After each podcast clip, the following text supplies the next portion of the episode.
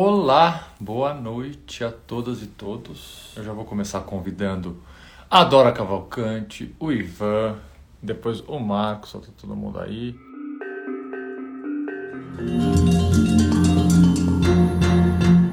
Pronto, convidei todo mundo. Sem Lu, alguém tá falando com Lu? Ah, uma fala com luz, outra fala sem. Ah, boa noite. Tudo boa bem? noite, Tudo bem, Dora? Tudo bem, Augusto? Marcos entrou. Marcos, Legal. que prazer ter você aqui. Já aproveita e se apresenta. Marcos, grande parceiro e defensor público. Eu que agradeço, Dora. É um prazeraço estar aqui com vocês. Eu sou admirador tanto do trabalho do seu trabalho na advocacia quanto no Innocence Project. Esse trabalho agora com, com Liberdade 65. Fui vizinho de vocês, a Liberdade 65. Morei na Rua da Glória, né? Antes de ir para Rondônia. Advoguei um tempo em São Paulo. E, e tem um prazer, para mim é um prazer enorme. Como eu te falei hoje, tenho uma grande admiração por você, o Augusto, uma pessoa, um advogado Voltei. incrível. Então, tava falando mal de você aqui, Augusto. Tava Não, não falando- tava. Não tava. é, o Augusto, né, grande advogado, exemplo. Eu tenho um grande prazer de conviver todos os dias com vocês, ainda que virtualmente, no Prerrogativas, né, É quando essa pandemia bom. não passa. Mas é um prazer, muito grato pela generosidade do convite, Dora. Obrigadão, A- obrigado, Ao Augusto. contrário, aqui o Marcos vai trazer o nosso convidado especial para a gente conversar, aqueles que estão vidrados a ele. Oi, Ivan. Oi, oi, gente. Pacote completo. Tudo bem, Ivan? Você vai estrear uma live com quatro pessoas, eu e a Dora nunca fizemos. Eu tô até com, de- com colete aqui para comemorar o que deu certo. Ivan, você está com outro visual, muito diferente do que a gente te vê na Globoplay, na série maravilhosa. Obrigado, gente. Eu tô só me batendo aqui com o fone de ouvido tá conectando, tá? Mas tá- o áudio já melhora para vocês aí. Tá bom. Dó, toca o pau, começa você apresentando o Liberdade 65, com esses Então- nossos convidados ilustres de hoje. Estava falando com o Marcos, Ivan, eu e o Augusto. O Augusto foi meu estagiário na Liberdade 65, escritório é, permeado, um prédio de muitos criminalistas e de uma advocacia muito romântica, muito gostosa, né? É, também onde funciona ainda hoje o IDDD, é, que é berço da nossa amizade, fomos sócios. Então, estamos resgatando esse espaço é, que você no seu trabalho fantástico de investigação, falou com o, meu, o mais profundo da minha alma de advogada. É, é o prazer de revirar um caso, olhar para o detalhe e trazer à tona aquilo que ninguém conhecia. Então, obrigada por aceitar o nosso convite nesse espaço bem informal do Liberdade 65, da Advocacia das Antigas, e se dispor a conversar com a gente hoje à noite. Eu, Augusto e o Marcos estamos é, super felizes e honrados com a sua presença. E obrigada por ter feito esse trabalho de apuração tão fantástico. Acho que todo mundo que é, ouviu o podcast, posso falar pelas advogadas criminalistas é, dos meus grupos todos que vibraram, e agora com a série, com o seu livro, muito legal. Obrigado.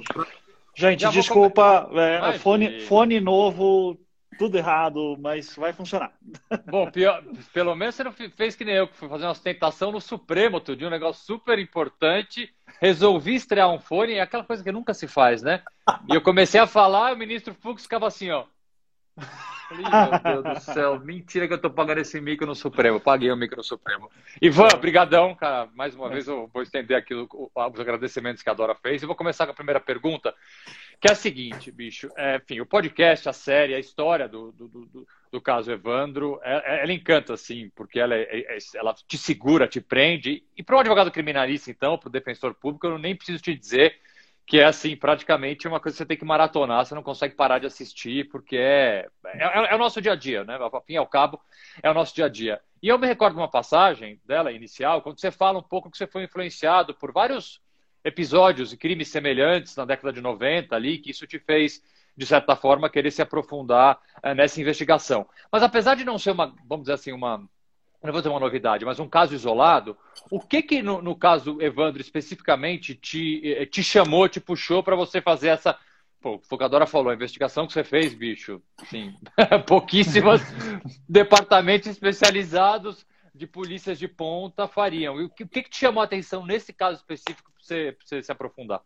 Olha, ah, ah, foi, é uma mistura de duas coisas que eu sempre falo. Assim, a primeira foi ah, eu já produzo podcast desde 2011, né? E em 2015 eu começo um podcast novo chamado Projeto Humanos, que a proposta era produzir o que a gente chama daí de filmes para se ouvir, né? Formato narrativo. Então ele é diferente de um bate-papo que é o que eu produzia desde 2011 e era um formato que não, não era muito conhecido no Brasil ainda. Eu conhecia mais por conta de uh, podcasts gringos e, e eu sempre gostei de escrever também. Já tinha publicado livro de literatura, sempre estudei técnicas narrativas, sempre gostei de estudar sobre narrativa. Então uh, tinha esse apelo para mim de uh, contar uma história intrigante, né? E casos criminais daí tem esse esse fator do mistério. Então, um crime ocorre, quem que fez? Então daí tem uma eh, eu gostava eu, no começo do caso Evandro dizia assim que ele era para mim muito um exercício estético, que eu achava que a história era muito difícil de se entender pelas peças que tinham aqui e ali, você nunca entendia o todo. Então, o caso Evandro, o podcast, para mim, era muito também uma tentativa de fazer esse exercício estético de ter uma história que faz sempre querer você ouvir o próximo episódio, o próximo episódio, o próximo episódio, é, e também para fazer um espaço em que essa história esteja contada da sua maneira completa, da, da, maneira mais aprofundada possível, né? Dando espaço ao contraditório e tudo isso. Uh, e daí tem um lado pessoal, né? Que eu sempre conto essa história que era 2002, eu estava em Guaratuba com alguns amigos, eu lembro que era 2002 porque eu lembro do pessoal falando do, da, das eleições, né, que o Lula ia ganhar depois. Então, é, e, e ali todo, é Curitiba, Paraná, né? Então todo mundo ali falando, eu odeio o Lula, odeio o PT, eu vou votar no, era o Serra, né, na época. Então, é, e, e, daí eu e daí eu lembro de passando com os amigos assim, a gente é tudo moleque, né, 17, 18 anos, todo mundo sozinho na praia, assim, em julho e que tem uma festa famosa em Guaratuba, que é a Festa do Divino, e daí eu lembro muito de uma amiga virando assim, falando, ah, aqui era a casa das bruxas, elas matavam crianças e enterravam no quintal. E aquilo ficou na minha cabeça, né, porque daí isso puxava uma série de memórias minhas, assim, de programas policiais da década de 90, medo de ser sequestrado, o caso do menino Guilherme Tiburtius, foi um caso muito midiático aqui, né, que foi é, ele desapareceu em junho de 91, o caso está aberto até hoje. E ele tinha a minha idade, a gente tinha uma classe social muito parecida, né? E ele era. Uh, ele desapareceu em junho, meu aniversário é em junho, e eu vi o cartazinho dele e isso ficava muito marcado para mim. Até hoje eu lembro muito da, da foto dele, do cartaz, e todo o movimento. Então, Guaratuba, que era uma cidade que eu ia, que tinha a ver com essas crianças, eu lembro de programas policiais, assim, sei lá, a repórter lá no meio dizendo que a polícia está lá fazendo investigação em algum lugar, que não tinha nada a ver com Casevando, mas alguma coisa em algum lugar, e dizia assim, ah, acredite-se que tem corpos enterrados aqui que eram usados em magia negra. Então eu comecei a pensar, essas, essas memórias me vinham e dizer assim, gente, que loucura, né? O que, que aconteceu naquela época?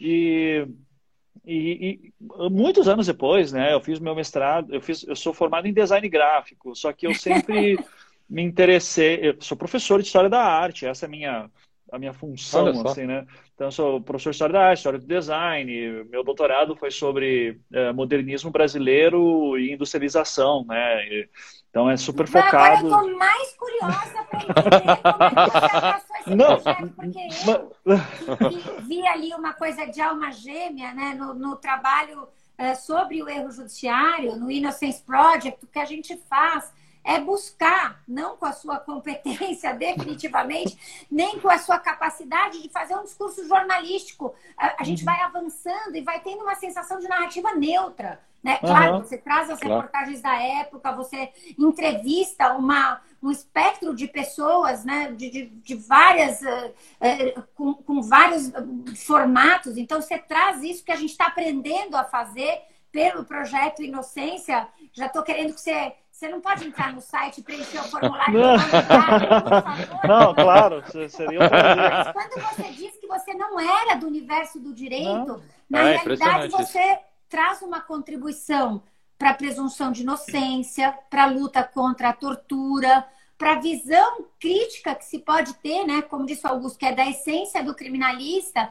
Então, tem essa sua marca pessoal, mas conta um pouco para a gente como é que foi, quanto tempo você levou como é que você custeou isso? Como é que você. Enfim, isso tomou a sua vida? Conta um pouco desse bastidor que para mim é fascinante. Então, é que esse é o lance, porque assim, eu, eu, antes de fazer o doutorado até, e fazer, depois, entre a minha graduação e o doutorado, eu fiz um mestrado. Eu estava de saco cheio de design e fui fazer mestrado em ciência da religião, na PUC de São Paulo. Tipo, coisa nada a ver. Só que o meu foco era ciência, é, o que a gente chama de religiões, é, novos movimentos religiosos, especialmente o movimento Nova Era, e especialmente linhas de história de ocultismo, esoterismo ocidental. E ali você. O meu mestrado foi sobre um cara chamado Lester Crowley, que é um mago inglês famoso, assim, né, do início do século XX. E eu estudei conceitos de ética e moral em Aleister Crowley, tipo, o cara que se dizia o anticristo, como é que ele via a noção de bem na sociedade. Foi um trabalho muito interessante nesse sentido e já me ajudou a tirar uma série de estigmas, né, sobre, uh, sobre diversidade religiosa, principalmente. Então, religião sempre foi um tema muito forte para mim. Eu não sou uma pessoa religiosa, mas eu, eu admiro muito o fenômeno religioso. E, e isso expandiu muito o meu leque para, ok, eu, eu quero trabalhar com questões que têm a ver com pesquisa de, aprofundada de temas que vão além apenas do design, que era a minha área original. O design tem uma partezinha na arte, que daí é interessante, que daí eu ajudei. Só que quando chegou ali 2015, é esse, respondendo a pergunta, Dora, é, especialmente, foi uma época que a gente começou a entrar numa crise do, do ensino no Brasil, em que eu, eu, eu, lembro assim muito de tipo, sei lá, curso de arquitetura é, que eu dava aula, fazia nove, tinha nove turmas novas por ano. Né? Entrava cinco no primeiro semestre e quatro no segundo semestre. E já em 2016, quando começou o negócio do impeachment e tal, começou a dar crise no FIES, crise no ProUni, e daí as turmas já começaram a cair um monte, e começou a ser demitido o professor. eu disse, ixi, vai, eu, Vou preciso... Né, é, eu não rodei, assim, sabe? Mas, mas assim, o medo estava ali.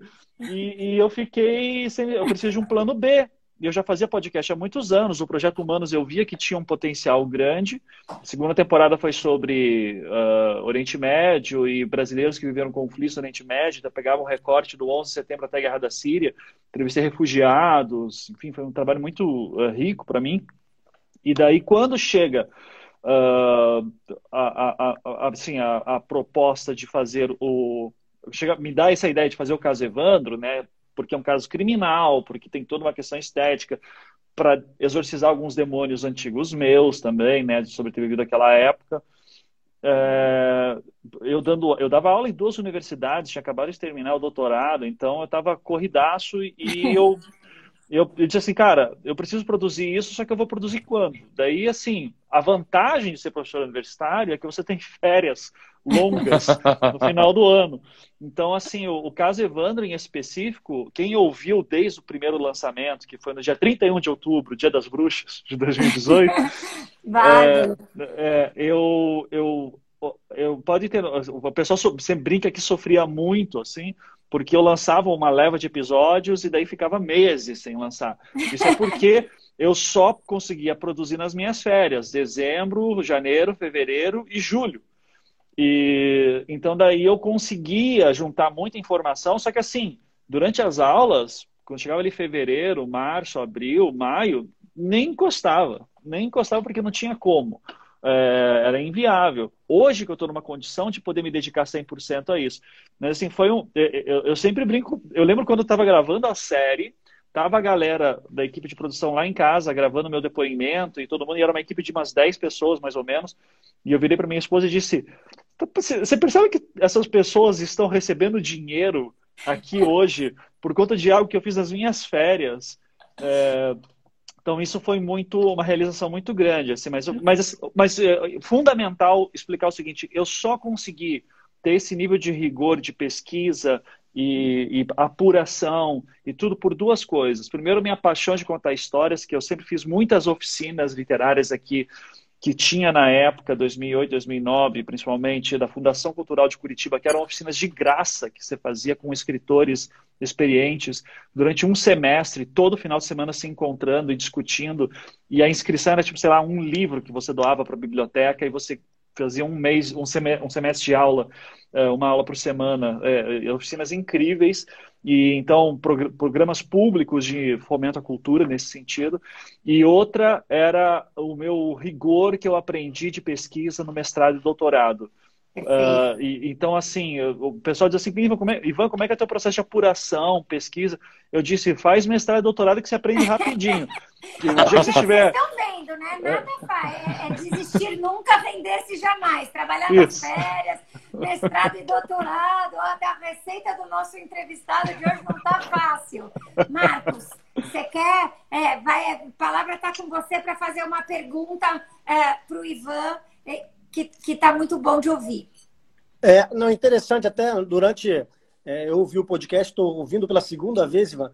E... Gente, para mim isso é surreal, porque vocês são é. pessoas que eu acompanho no noticiário, na entrevista, e daí saber que vocês me ouviram, assim, para mim é, é, enfim, mas agradeço, ficou lisonjeado. Pela segunda vez. E, e é interessante é, é, a garra do Ivan, que trabalhou com voluntários, é, trabalhou com, com, com, doações, né, Ivan? Foi, foi, foi, foi na garra. Isso é, é, bacana. E outra coisa bacana também que a gente vê no, no, no podcast é a, a, possibilidade de resposta a qualquer um que te manda e-mail. Você sempre retratou no podcast. Isso é uma coisa, uma observação que eu queria fazer que eu achei muito bacana. É, eu queria fazer uma pergunta bem simples, na verdade. É, eu gostaria de falar, a, a, após a série é, principalmente, a gente começou a ouvir muitas pessoas solidarizando o que aconteceram com as, principalmente com as abages, mas também ao Oswaldo Marceneiro, ao, ao de Paula, enfim. É, talvez as mesmas pessoas que o crucificaram na época da imprensa. Então, eu quero retratar essa, essa, essa ânsia de se fazer justiça, de se fazer vingança, de se praticar uma vingança, até sem saber realmente com que, o que acontece. E hoje em dia nós temos também uma pergunta é, um pouco capciosa, mas no seguinte sentido, que hoje em dia a gente tem mecanismos, eu acho, como defensor público, eu acho que se tivesse uma defensoria pública forte no estado do Paraná à época, na comarca de Guaratuba, talvez nada disso ou pouco disso teria acontecido. É, audiência de custódia, se existisse, talvez não teria. É verdade. Audiência de custódia, é, detalhe. Provavelmente nada disso teria acontecido, né? É e a gente vê essa mesma sociedade criticando esses instrumentos, como se a defensoria pública na área criminal, a advocacia criminal, a a audiência de custódia fossem mecanismos de instrumento de instrumento para fortalecimento da criminalidade, ou seja, que é um absurdo. Você, durante as pesquisas, o, o Ivan, deve ter percebido milhares de vezes que eu percebi durante o, o, cuidado que você tinha durante as pesquisas de, ao conversar com as pessoas, as pessoas traziam argumentos porque acreditavam naquilo, é, na, na, na, no, no, envolvimento das abaixo, do Oswaldo Marcineiro, de Paula, enfim é, você trazia alguns argumentos depois que elas falavam, falou, olha, mas olha aqui, tem isso tal, e você percebia, dava para perceber uma modificação, ou seja, que também esse mesmo movimento da sociedade, que às vezes não dá tempo, né? Depois que fazem tudo que fizeram, não dá tempo. E eu queria é, é como você recebia isso e, e, e, fazer esse paralelo com a sociedade. E uma pergunta, eu falei que era capciosa, porque tinha uma coisa no final, que se você puder falar, você me fala, como foi a cara daquele promotor de justiça após a revelação das fitas, depois que desligaram as câmeras. Foi tudo é. isso. Me, permute, me, permi, eh, me desculpe ter alongado, mas era tudo isso para chegar nisso. Tá. Não, ó, é, eu vou. É, assim, eu vou pegar um primeiro comentário que você falou no início, se que alguns mecanismos que nós temos hoje, como o próprio agente de custódia, talvez não tivesse acontecido. Eu, infelizmente, tendo a duvidar. Porque ali foi eu, vi, eu gostaria de, de, de, achar que são coisas que ficaram no passado, mas aí eu vi tudo que aconteceu na cobertura do Lázaro agora, e, e sabe, é PM dando, fazendo perfil psicológico do cara, secretário de segurança falando bobagem. E então, assim, quando eu vejo tudo isso acontecendo, num caso de grande atenção midiática, e ainda mais se você tem um poder de uma fita com confissão, é muito, sabe, ali você tinha muito instrumento para mostrar para as pessoas que tava, tinha coisa errada. Aquela fita, não estou nem falando da fita que eu encontrei. A fita que passou na imprensa é um absurdo por si só. É, então, mas você perceber que naquele momento foram poucos até os veículos de comunicação que questionaram em que condições que foi feita essa fita.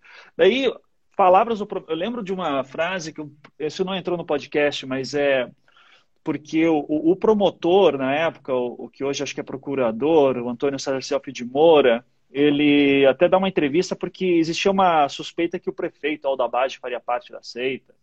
E daí o Aldo, ele, ele assessorado, ele também é advogado, ele disse que só ia dar depoimento perante a juíza. Daí o promotor dá, um depoim, dá, dá uma entrevista falando assim, ah, o fato de ele estar tá querendo falar essa dura perante a juíza já é um indício de culpa. Tipo assim, sabe? Então, ali estava tudo montado para acusar aquelas pessoas e para aquelas pessoas serem condenadas. O secretário de Segurança Pública dizendo que ia soltar eles na praça pública para que a, ju a justiça fosse feita pela população. Então é, é, é, era, sabe, era um trem desgovernado aquilo, ia ser muito difícil segurar o, o, o tranco, não importa o que acontecesse.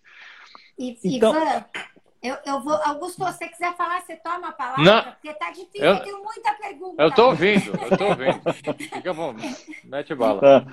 Ivan, com, com, enfim, com esse trabalho, inclusive, agora eu tô entendendo melhor é, toda essa sua expertise de, né, esse seu amor pela estética, pela contação de histórias, por que, que a narrativa, enfim, é tão eficiente em capturar a nossa atenção. Acabei de ver que o doutor Haroldo Natter aqui está com a gente, olha só que uhum. honra, né? Testemunha uh, dos fatos, uh, acompanhando. E alguém escreveu aqui no pouco que eu pude ler, uh, tem a ver também com o que o Marcos fala sobre a trajetória do promotor, né, das diversas uhum. entrevistas, até o, o episódio final. Galera, desculpa, spoiler aqui, se alguém ainda não. não é, isso, não, não aqui não tem que falar de spoiler. O cara tá assistindo essa live, você não assistiu. Já foi, põe, né? ó, põe o dedo no ouvido aqui, porque vai ouvir. Mas Ivan, tem tantos ingredientes. No caso, Evandro, da forma como você uh, faz essa narrativa e essa investigação de trás para frente, minuciosa nos detalhes, que são causas típicas de erro judiciário, né? Catalogadas. Aqui no Brasil, a gente está engatinhando, a gente está construindo, a gente está trabalhando sempre em parceria com a Defensoria Pública, mas. Bom, pré-julgamento, é, eu e o Augusto passamos a vida ouvindo o Márcio Tomás Bastos falar sobre júri e mídia, né? o pré-julgamento, como é que se afasta, visão de túnel, quando a polícia ou o Ministério Público se comprometem com uma versão e aí fazem o quê? Só trazem para a investigação o que comprova aquela tese. E todo mais eu vou tirando, eu vou empurrando, né? Uh, nos Estados Unidos, uma das, um dos principais caminhos para você reverter a condenação de inocentes é você justamente invocar o tal do Brady Violation, que é um nome em inglês para quê? Para você pegar uma prova essencial, uma prova exculpante, uma prova que anularia todo o processo e engavetar, jogar para debaixo do tapete. Então, é, é uma fonte riquíssima um, que, que nos permite uh, enxergar o que aconteceu. Daí eu fico te perguntando, Ivan, e agora? Como é que está sendo, depois da série, questões em que o Brasil ainda engatinha, e você, você endereça isso na série, né? Indenização, responsabilização pela violência, que é uma dificuldade enorme, num caso como esse de brutalidade o que, que vai acontecer com essas pessoas, né? Depois a gente entra aí na temática da prescrição, indulto, enfim. Uhum. Mas você coloca um expert para falar sobre a própria herança de, de, tortura das polícias brasileiras. Quer dizer, cadê a águia? O que, que vai acontecer? Conta um pouco é. para nós, por favor. Essa, essa parte até da série, né, eu achei legal porque a, a, série daí foi um trabalho brilhante feito lá pela produtora Glass, que daí colocou esse expert que eu, ai, eu, eu mil desculpa, mas é que é eles que chamaram, eu me apaixonei pelo cara, segui ele pelo Twitter e eu esqueci o nome. Tá? é, mas é, no podcast eu não uso esse recurso de um especialista nisso. Tá? Respondendo a tua pergunta, Dora, e também tomando um pouco o que o Marcos falou, né, porque o Marcos falou ali da reação do promotor, o Dr. Paulo Marcovici, que foi o último promotor a pegar o caso. Ele já foi o, sim, se contar depois das prisões, ele seria o terceiro promotor depois do caso, que pegou o caso. Então, é ele que encerrou, assim, o último júri e qualquer recurso depois que tinha. É, o Paulo Marcovici termina a série daquele jeito, né, naquela nota dizendo uh, nossa, prato cheio para defesa, né? Eu nunca tive acesso a essas fitas, é, é uma tristeza, tal. Você vê ele que ele cede a questão das torturas. Aqui um bastidor, quando a gente estava na gravação da série, eu estava presente quando ele estava dando entrevista, porque eu, eu conduzi algumas perguntas também que eu queria fazer para ele. E, e ali eu pergunto para ele, porque ele já tinha trabalhado com um caso em que ele, inclusive, teve denúncia de tortura, ele acatou a denúncia de tortura, as pessoas que foram acusadas entraram num programa de proteção à testemunha. É o caso Tainá, aqui do, da Grande Curitiba. Sim. Então ele é um caso com. Ele é um cara que ele tem um histórico, sabe? Que eu, eu sempre achei curioso. Por que, que no caso Tainá se agiu de um jeito e no caso Guaratuba se age de outro? Mas tem que pensar que ele já é o terceiro promotor pegando o caso, sabe? Sim. Depois de 10 anos. Ele estava sob a tutela já de um. De, o que é chamado príncipe do Ministério Público do Paraná, já o falecido Celso Ribas, que é aquele promotor que berra bastante, estava no júri de 98, muito performático, e era um promotor brilhante, assim todo mundo fala. E ele faz aquela declaração na série, dizendo prato cheio para defesa, etc. Daí, segunda-feira, saiu um especial da RPC, que é afiliado do Paraná, da Globo aqui no Paraná, e ele fala assim, ah, naquele momento estava em choque e tal, mas assim, há outros elementos de convicção de, de culpa. Sabe? E é um cara que, na entrevista que eu estava, eu perguntei, doutor, se o senhor tivesse tortura comprovada, faria sentido ainda uh, continuar a acusação contra alguém? E ele fala, não, isso é um absurdo. A partir do momento que tem a comprovação de culpa, a comprovação da tortura, você não tem nem que continuar mais com a ideia de culpa.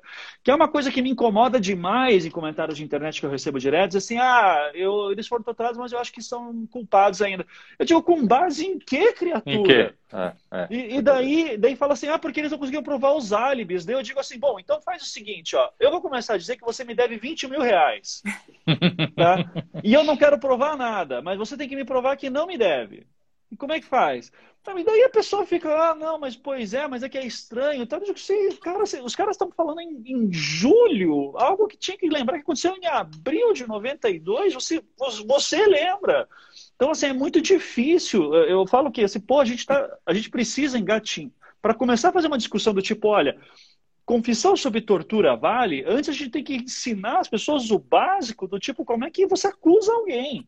Com base em quê? E como é que você se vira naquele ponto? Então, assim, a, a gente ainda está tão longe de ter um, uma noção mínima sobre proteção e direitos básicos, é, e isso é desgastante. Ao mesmo tempo, eu fico muito feliz de ver tanta gente que está aqui na live, que não é nem advogado, que não é do direito, e que quando começou o caso Lázaro, por exemplo, começou a cobertura, o pessoal já começou a me marcar no Twitter e dizer: Ó, oh, Ivan, está acontecendo de novo. É pânico satânico, é PM dando entrevista, dando perfil psicológico, é secretário, secretário de segurança falando bobagem. Então, assim, coisas que eu não via que eu acredito que eu não veria três anos atrás, antes do caso Evandro ir ao ar. Então, eu fico muito feliz que tem tanta gente hoje que é público leigo. Atento a isso, né? Atento, atento a isso. Atento, ficando, conseguindo ficar, ficar mais atento. É. E daí, assim, hoje eu recebi a notícia, fiquei muito feliz disso, que o secretário de Justiça do Paraná, hoje, é, que é o deputado Nele Prevô, ele, é, hoje é secretário, né? Uh, ele, ele eu, eu não vi indo saindo isso em nenhum veículo de comunicação. Se tiver algum jornalista assistindo, então, por gentileza, Já inclusive, publiquem. Peraí, gente. Né? não, não é furo. É porque ele, é, é que o Leile Prevô, pelo que eu entendi, ele tem um canal de comunicação direto com jornalistas, que ele tem uma lista de transmissão, ele manda áudio e tal. E ele lançou um áudio longo, acho que uns oito minutos mais ou menos, falando que ele assistiu a série do Casevano nesse último final de semana, que ficou para ele comprovada que tem torturas, que é um absurdo esse caso do Paraná, e que agora ele tá abrindo, ele vai abrir, uh, vai tomar providências para que seja aberto aí uma, eu não sei o termo, eu vou chamar de sindicância, mas entenda que eu posso estar absolutamente errado, é, que, que vai ser aberto por 60 dias para averiguar esse caso, montar um relatório, porque justamente para ressarcir essas pessoas que foram acusadas injustamente com base em tortura. Então, é, eu, fiquei, eu fiquei até surpreso, porque o Leprevô é um cara né, que assim é de direita, conservador, tal, rompeu com a, a linha bolsonarista depois que o pai dele faleceu, de Covid, então começou a abrir bastante com tratamento precoce, mas é um cara que, assim, ideologicamente, é muito diferente de mim.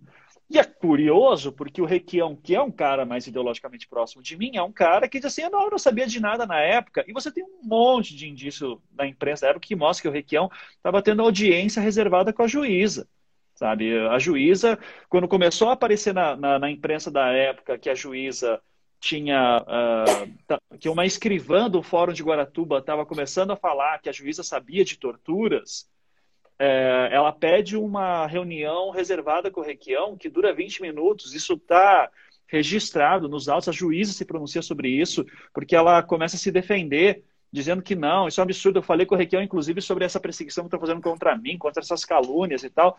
Daí hoje o Requião disse que não sabia de nada. Então isso para mim é muito decepcionante também, sabe? Porque era uma pessoa que eu Gente, eu sou do Paraná, né? Nasci em Recife, mas assim, cresci a vida inteira no Paraná. Então, o, o, pouco de progressismo que eu tenho aqui, de, de representatividade, é, é, é, é, ali em figuras como o Requião, que é um cara que eu acho que sempre foi muito combativo, especialmente como senador. Agora, ele exime, se eximir da responsabilidade dele fala, assim que eu soube que o Capitão Neves, que o Neves era esse, uh, ele usa vários termos que eu não vou usar, é, que, ele, que, ele, tinha esses problemas. Eu extingui o Grupo Águia em 2005, quando teve toda a denúncia de formação de milícias e tráfico de armas internacional, tarará, e o Neves dizia que era perseguido politicamente. É, enfim, mas, pô, 2005, nesse meio tempo, nós tivemos, só no Paraná, o caso Teixeirinha, que foi em março de 93 que o, governo, que o Requião era governador, e que uh, foi o líder do MST, o Teixeirinha, que foi torturado e morto na frente da sua família e que não foi investigado na época e que rendeu uma condenação do Brasil na OEA. E em 99, o Requião, o Requião já não era mais uh, governador, mas era senador, uh, o Neves esteve envolvido no caso Escher, que tem a ver com ligações uh, grampeadas ilegalmente, do MST também, a mando do Neves e que rendeu uma outra condenação pela OEA do Brasil. Ou seja, duas condenações que o Estado do Paraná tem na OEA foi envolvido com o Neves. Que o Neves estava, o Grupo Águia estava envolvido na morte de Teixeirinha e está envolvido no Nossa. caso Escher. Nossa. E daí chega em 2005, tem a Operação Março Branco. E daí o Requião extingue. Ou seja, Agora, provavelmente, a, a, equipe de defesa dos acusados agora né, vai entrar também com uma ação internacional, no Tribunal Penal Internacional. E, e, vai ter uma terceira condenação do Estado do Paraná com uma terceira coisa que tem um envolvimento do Neves. Então, é, é, é assim, é desesperador é, o, ver um cara como o Requião hoje falando que, tipo, não, eu era, só, eu era governador, isso aí era coisa da Secretaria de, de, de Segurança. Quer dizer, pô, então extingue a Secretaria de Segurança. Se o governador não tem poder nenhum sobre isso, não serve pra nada essa merda. Né? Oi, Desculpa. Eu, governador, né? Ou extingue governador, né? É. Eu, vou, eu, eu vou aproveitar o gancho de uma coisa que eu nem estava previsto de perguntar, mas acho que esse, esse gancho que você, que você deu é, é importante para fazer uma reflexão, uma reflexão bastante dolorosa para quem é um defensor de direitos e garantias fundamentais, como eu, a Dora e o Marcos estamos aqui, é, de saber que muitas vezes o campo progressista e a esquerda, ela patina bastante nessas pautas de defesa de direitos e garantias fundamentais. Né? A Maria Lúcia Caran, ela tem, cravou um termo numa obra dela, de, que já tem alguns anos, que ela chama da esquerda punitivista. Né? A gente vê, a gente viu, por exemplo, setores bastante numerosos da esquerda apoiarem até bem pouco tempo a Lava Jato. Né? A gente tem partidos parlamentares de expressão no nosso país que até de esquerda, que até bem pouco tempo atrás aplaudiam a Lava Jato, aplaudiam o ex-juiz Sérgio Moro. Uh, você tem muitas leis que são que são propostas de endurecimento de pena, leis que são absolutamente ineficazes, que têm como apoio e às vezes até origem partidos de esquerda e pessoas de esquerda. Então isso para mim é um paradoxo completo e uma, e uma, e uma, tristeza perceber que dentro do campo, pelo menos ideológico, que eu mais me, uh, me identifico, ainda tenho tantas pessoas que, que entendem que a repressão, o punitivismo e a não observância de direitos e garantias fundamentais vai resolver alguma coisa. É, quando você estava, e aí vai a minha pergunta, quando você estava trabalhando na tua investigação, trabalhando na série, vendo o impacto disso, vendo o impacto da opinião pública, o impacto político até falando do cidadão, do homem médio, no momento do julgamento, você via algum sopro de alguém que, num momento, num caso tão impopular como esse, levantava e dizia: Pera um pouquinho, gente, isso aqui está errado? Né? Você via parlamentares. É, como é, que, como, como é que você percebe essa relação de, em tese, pessoas que deveriam defender direitos e garantias fundamentais num caso tão, tão emblemático como esse? Hoje eu, eu, hoje já tem, né? Hoje tem inclusive é, o próprio Ney Prevô, que eu falei, é um cara à direita e, e que uh, entende o, o, absurdo que foi feito ali. O problema é que daí a gente tem toda uma, uma questão de, primeiro, a gente está falando do Paraná, novamente, em que assim você tem uma, uh, uma esquerda histórica aqui, que sempre foi uma minoria, né? até para conseguir se adaptar, a gente tem uh, uma esquerda e um pensamento progressista muito mais ligado a liberais, assim, né, do, mais à direita também, centro-direita. É, então, e, e, extremamente punitivista no, no geral. Uh, aqui, uh, eu, eu, assim, pô, gente, aqui é terra do Alborguete, tá? Assim, tem que lembrar isso. O, o Alborguete, ele, com aquele programa policial. Era o que dele, batia, era o que batia com a Batia madeira, né? e falava sei, assim: tá no, matou bandido, tá no colo do capeta, tá no, no bico do urubu, tá, bandido tem que não sei o quê. Daí ele era deputado estadual, que isso é um clássico, assim, né? O, o, o é, você ser programa, apresentador do programa policial virar deputado estadual, isso foi o caminho do Alborguete, do Ratinho, é, enfim, daqui a pouco Siqueira Júnior vira também deputado de alguma coisa. É, e o, o, o Alborguete, no programa dele, falava assim, ó, oh, gente, eu vou falar aqui um monte de coisa e se você não gostou, me processa. Só que assim, eu sou deputado, então eu tenho imunidade, né? Vai ter que esperar acabar meu mandato. Ele falava assim no ar, ao vivo. E o pessoal aplaudia. O Alborguete vira meme depois com a internet. É, então, assim, é, acho, Augusto, que não, não tinha nem espaço naquela época para você criar um, um, um, movimento de, opa, peraí, tem alguma coisa errada. E daí, assim, eu até brinco, assim, né? Tipo, gente, assim, o, o Aldo Abage, que é prefeito na época, o Aldo, ele era é, o que seria né? Ele era do partido do PL, Partido Liberal. Ele concorreu na década de 70 e 80 pela Arena. É um cara que ideologicamente está muito longe de mim, assim como o Aníbal Cury, que era super próximo deles. Sabe? Então, se fosse eleições hoje daquele grupo ali, eu seria opositor ao Aldo Abage, eu seria próximo ao Requião, assim, por, por essas questões. É, então, é, é, mostra como política é um negócio muito doido, assim, nesse sentido, quando se fala de segurança pública. Porque, porque, por um lado, você tem uma esquerda que parece que fica balançando e falando algumas bobagens para tentar agradar um, um, um público punitivista.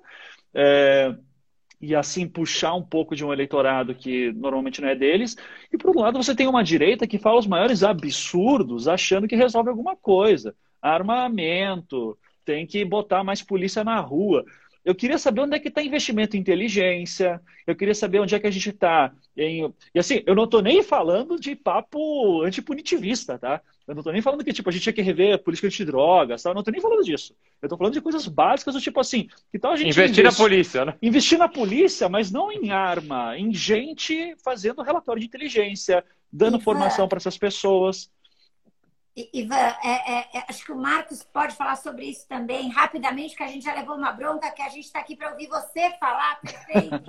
Mas, é, na verdade, no, no, nosso país, a, a gente muitas vezes condena com muito pouco, né? É uma ilusão pensar que todo mundo está preso, tem um acervo probatório, onde estão as provas técnicas, provas que, que estavam lá, que poderiam ter sido produzidas a, a tempo e a hora. Uh, e é lógico, eu puxando aqui a sardinha para o lado do, dos advogados, eu sou advogada, né? Para mim, corta o coração ver o relato da dona Celina, da Beatriz, né? É, do Davi. É, cada a, a, forma extremamente respeitosa, sóbria, como você trouxe as pessoas né, que vivenciaram tudo aquilo para falar na, na, primeira pessoa, uh, me encantou. Foi, foi muito forte, mas é, eu vou deixar o, o, o, Marcos, Marcos, levanta a mão, dá seu pitaco, mas eu queria que você falasse um pouco, Ivan, com essa sua sensibilidade macro, sobre como você viu a importância da defesa. O júri hoje é uma instituição, né? Quem gosta de júri, e aqui eu e o Augusto, muito da nossa amizade a gente fez atuando júri, é, juntos no tribunal do júri, mas o, o, júri traz perplexidades, traz inconformismos, né? E foi muito interessante também para mim, como advogada, é, conhecer uma outra face é, do, do, próprio Figueiredo Basto, que a gente conhecia como um grande negociador da Lava Jato, ou do Banestado, né? Estou falando aí de 2004, e vem como a figura da defesa. Queria que você falasse um pouquinho sobre essa relação né, as réis, os réus ali desprotegidos e a defesa se desdobrando. A defesa falou de tortura desde o marco zero, né, Ivan? Que importante isso. Vai, Marcos, você quer levantar a mão não, antes eu, da gente tô... deixar o convidado falar? É isso? Vamos deixar, só fazer uma observação. Eu, não, eu estava atento, eu estava quietinho aqui, porque eu estava atento às mensagens. É, não, é, os absurdos, como, para ele citar rapidamente, a confissão obtida no carro, a, a, a, a tortura ocorrida na, na, na mansão do, do, do, coronel Strozer, né? É, o ex-ditador paraguaio, a presença da própria uma magistrada, uma suposta presença da magistrada nesse, nessa, nesse local, enfim. Então, tudo isso complementando a, a fala da Dora e passo a bola para não me xingarem. Vamos lá. Agora. Não, não. Ah, assim, eu, para mim, gente, eu, eu fui eu não entendia nada de direito básico, assim, sabe? Então, é, então é, é, tem um amigo meu, né, o Thiago Hansen, que é o host lá do Salvo Melhor Juízo, podcast de direito também. E assim, era direto ligando pro Thiago, tirando dúvida, ele dizia assim, Ivan, eu sou professor de história do direito, eu não entendo essas coisas que você está me falando, mas, eu, mas eu vou te passar o, o, telefone aqui do Guilherme Luquezzi, que é um advogado Sim, criminalista aqui, né? E, e ele, o Luquezzi virou meu advogado e virou meu mentor para muita coisa. Então, hoje mesmo a gente estava batendo algumas coisas que ele estava puxando para mim. E eu, eu, lembro que eu fui para o escritório do Luquezzi, assim, Luquezzi, me explica como é que é a júri. E o legal do, do Luquezzi é porque ele também tem formação nos Estados Unidos, então ele faz júri nos dois, né?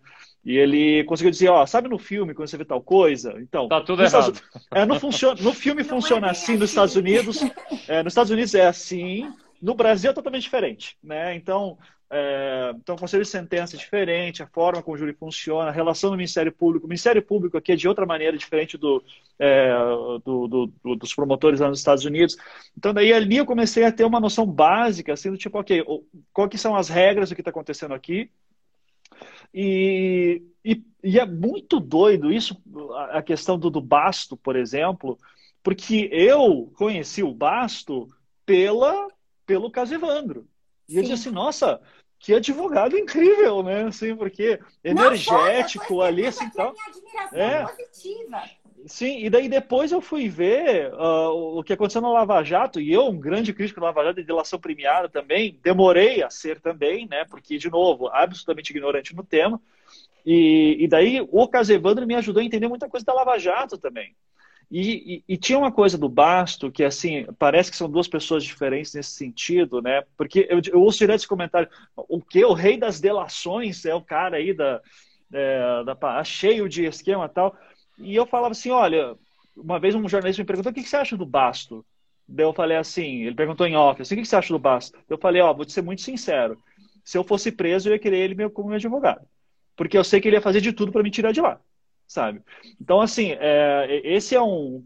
Claro, né? Isso é uma ilustração. O meu advogado é o Luquezzi, eu não, não saio tão cedo dele. Mas é. Mas, assim, é, eu, eu acho interessante como certas pessoas tão polêmicas, às vezes no tribunal do júri, vira uma. Você vira uma situação de você entender que ninguém é santo, ninguém é santo, especialmente quando você começa a alçar uh, casos criminais mais altos começa a, a, lidar com tensões maiores e interesses uh, mais complicados. É, não sei, e agora eu vou ser muito honesto, eu realmente eu, eu aprendi uma coisa com o Casevando que é não comentar sobre casos que eu não entendo, que eu não li os autos e que eu não conheço. Então, assim, Boa. por exemplo, não sei como foi a atuação do Basto, não sei quais são as acusações que tem contra ele, não sei quais foram os problemas que ele teve nesse sentido. O que eu sei é que no caso Evandro, ele foi um cara que continuou um trabalho prepararam um terreno para ele muito bom, os advogados das Abages, especialmente o doutor Raul de Moura Rezende é, e o doutor Moacir Correia Filho. Uh, os dois fizeram uma defesa muito competente no primeiro momento, contra tudo e contra todos. É, os homens tiveram algumas defensoras, eh, teve uma defensora, a doutora Estela Mares, é, o, o doutor Vitor Kaminski, que foram advogados também muito competentes, mas, de novo, estava tudo contra eles. Daí eu lembro muito de uma vez conversar com o doutor Adel Eltassi, que foi o advogado das Abage, da, da Beatriz Abage no julho de 2011. Ele disse, Ivan, pega o melhor advogado de defesa do Brasil. Ele não consegue ter um terço da estrutura que tem o Ministério Público. Porque o Ministério Público você tem muito. É, é, o Estado ele vem como um rolo compressor em cima de você. Então, assim, ganha, ganhar essa percepção sobre o que, que é você ser acusado é uma coisa que me deixou desesperado. Assim, eu cheguei a um, a um Nossa, ponto de viver uma certa paranoia do tipo assim, ok, se eu fosse acusado hoje de um crime, como é que eu provaria que eu não estava lá? Porra, track no, no- no celular, câmera de segurança. Cara, para você começar a produzir prova de defesa para você todo dia, para você, na eventualidade de ser acusado sobre. o- Ó, que loucura que a gente chega. É, mas que Estamos loucura. invertendo o ônus da prova. Você, É. você vai ter que se proteger 24 horas por dia de uma situação. Exato, mas Maluca. assim, ainda mais quando assim, porque chega, chegou uma hora, assim, o pessoal sempre me pergunta se eu tive medo de, de, é, represálias e tal. Eu sempre digo assim que eu nunca tive um medo, mas eu tive precauções. Algumas delas eram, assim, avisar, ó, tô indo para tal lugar, avisar para alguma outra pessoa se acontecer tal coisa tal. Eu, teve uma época que eu tinha gravador secreto no meu celular que ficava gravando tudo que eu estava falando com outra pessoa e que já mandava por e-mail para alguém de confiança. Não deveria ser assim. A gente não deveria estar tendo esses cuidados todos para contar uma história desse jeito. No fim das coisas, eu disse assim, cara, já teve tanta gente que já falou tanta coisa nesse caso que não vou ser eu que vou sofrer alguma coisa agora, né? E tá todo mundo vivo. É, mas mas é, me, me deixa muito é, angustiado o quanto que a gente ainda precisa avançar muito em questões que, sim, não é nem inovações, é tipo seguir a Constituição. Né? Me- Promotor fazer o trabalho de, de promotor de justiça e não de acusador. Isso, para mim, assim, o dia que. Eu fico muito contente toda vez que chega um promotor mais novo e tal, entra em contato comigo, ô, ouvi o caso Evandro, o que aconteceu? Os promotores ali foram irresponsáveis, o que está acontecendo?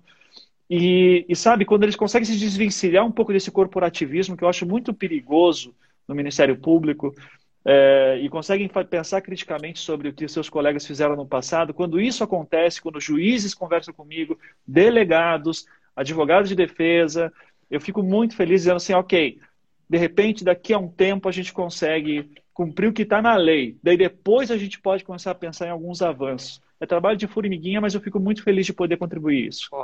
Parabéns por essa fala, viu? Parabéns. Parabéns demais. essa- Obrigado. Só queria fazer uma observação sobre, sobre a sua fala de, de ter que fazer prova, ter que tirar foto.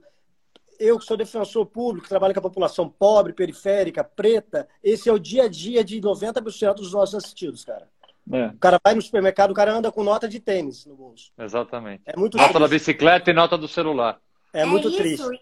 E a, e a sua angústia, ela é um retrato realmente da realidade. Essa angústia é isso mesmo. Né? Quanto mais vulnerável, menos condição você vai ter de estabelecer seu álibi, de ser ouvido, de poder falar, de ter os elementos, né? Enfim, sair de casa de manhã, passei ali, fui ali. E se você, enfim, não tiver celular, for um pré-pago sem memória, como é que você resgata, Pois como é. é que você registra? Então, é. Acho Dó, que- dá, fa- fa- fala as palavras finais, nós temos que terminar. que O, o, o dono do Instagram limita o nosso, a nossa Pelo live, daqui a pouco ele vai tem cortar. certeza? Tem, ele corta, ele corta aqui. Foi, Sim. Ivan. Mas não vai ter uma hora e meia? Não vai ter... Se vocês quiserem, a gente continua aqui. Eu Então, preciso pedir pro Ivan podcast de vários casos, Ocasio de DNA, entendeu? Eu tô olhando no meu passado, vou fazer uma bagagem de casos que eu tô precisando de uma investigação assim, Ivan. manda, manda aí que a gente conversa. De repente, eu, eu já falei, uma, eu até vou falar para vocês, ó. Eu tenho um grupo de pesquisadores muito interessados em pegar esses casos recentes de eh, criminais que houve, que houve eh, suspeita ou alegações de que fariam parte de seitas satânicas, que é o que a gente, rec- que é o que a gente acredita que é, são manifestações de um fenômeno sociológico de histeria coletiva já bastante estudado nos Estados Unidos, que é o pânico satânico, e que não existe ainda estudo aprofundado nisso no Brasil.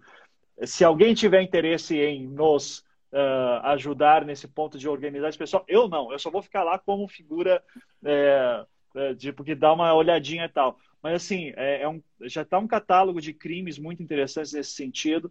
E porque, por incrível que pareça, pânico satânico eu acho que ainda é uma coisa tão presente. Eu queria acreditar que não mais, mas Lázaro de novo foi um caso que, tipo, caramba, de novo o satanista, e de novo era foto fora de contexto, tirada de terreiro, sabe? É, e, e se cai na mão do, do, do tribunal depois, do promotor, é muito complicado trabalhar com esses estigmas também. Então, é, eu, estou falando isso só porque, assim, interesse em fazer coisas para melhorar a nossa discussão sobre segurança pública, eu tenho.